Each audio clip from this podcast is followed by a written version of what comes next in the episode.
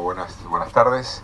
Eh, eh, bueno, ya todos, todos lo saben, tenemos la triste noticia de comunicar el, primer fallecido por, por coronavirus en nuestra ciudad, que es este, José Benzadón Hacho, al cual yo conocía, con lo cual eh, es una, una gran tristeza. Yo tuve la oportunidad de, comunicarme hoy con, con uno de los familiares, con, su hijo, para poner obviamente todo a disposición, pero también de, lo personal. eh, teníamos amigos en comunes y habíamos compartido varias reuniones, así que la tristeza es muy grande, ¿no? Y, y creo que, que esto también nos, nos tiene que empujar a seguir, a seguir trabajando, a seguir respetando la cuarentena, al estar a la altura de las circunstancias todos, y me parece que, que la única forma en que nosotros podemos llevar adelante este tipo de cuestiones tiene que ver con esto, ¿no? con, con la responsabilidad sobre todo de los que no tienen obligación de,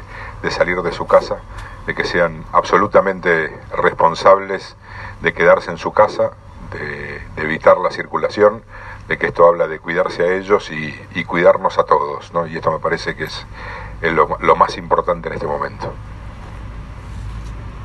Intendente, se habló, se está buscando la manera, sé que lo están haciendo desde un principio, de sincronizar la comunicación teniendo en cuenta que hoy el caso confirmado se confirmó a través de- del, del propio nosocomio, hubo idas y vueltas con la noticia del fallecimiento de esta persona.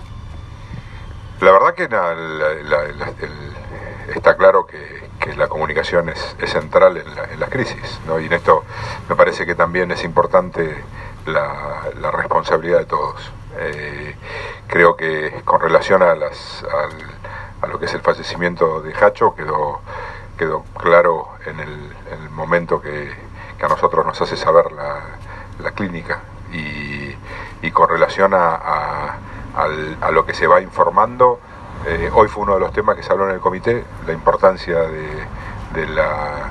no es por tener el poder de comunicar, sino de tener la, la posibilidad de comunicar de la mejor manera posible, porque eso es una parte importante de cómo, cómo generar esa relación con la gente. ¿no? Así que sí, es uno de los temas que se está trabajando y se trabaja en el mismo tipo de protocolo que tiene a nivel nación y a nivel provincia y también la ciudad, eh, que tiene que ver con un, con un protocolo muy, no estricto, pero sí que tiene que ver con la responsabilidad que tenemos que tener todos los que estamos trabajando en esto, más allá de lo específico que tiene que ver con el Estado.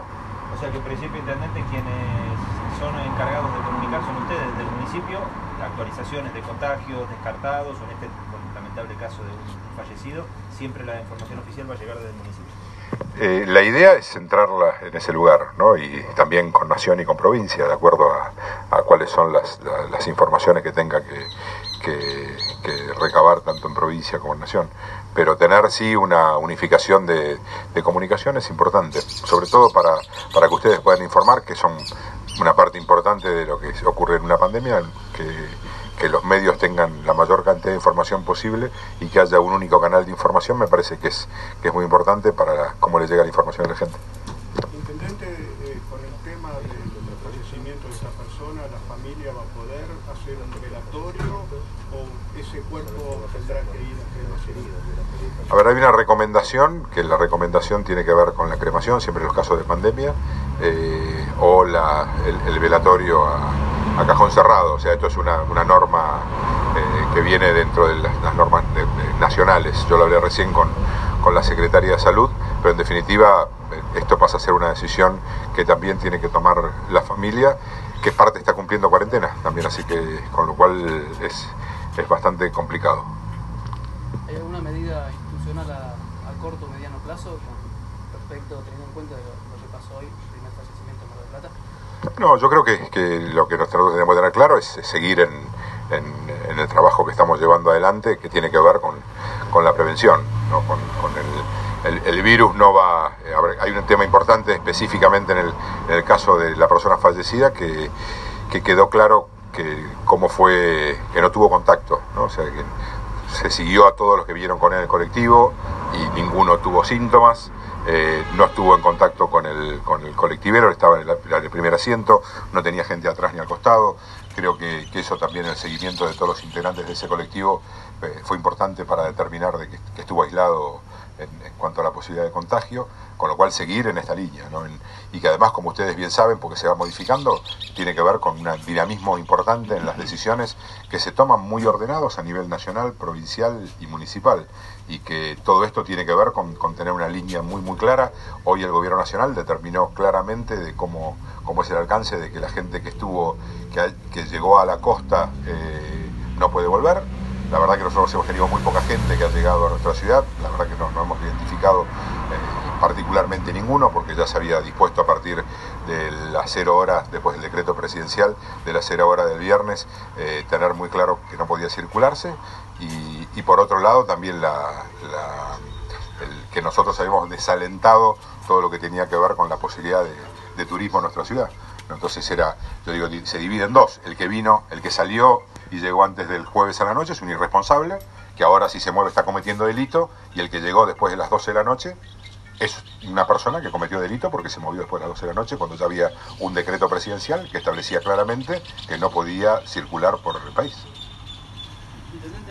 Localidades se está apelando, por un lado, a buscar personal sanitario, ya sea jubilado o jubilado, y por otro a buscar voluntarios. ¿Cómo está en materia de, recursos humanos Mar del Tata para saber si puede esperarse alguna medida de este tipo?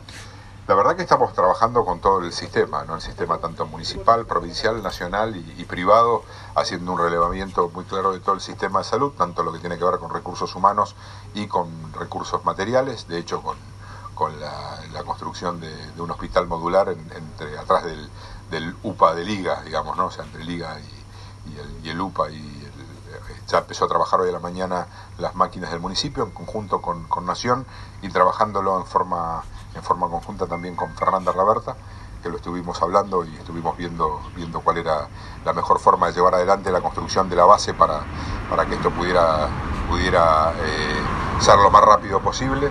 Eh, con lo cual a partir de ahí estamos ya se están sumando lo que son las camas del PAMI, del JUSEI, más las de Liga, más las de más las del materno, que algunas, algunas van a ser preparadas para aislamiento.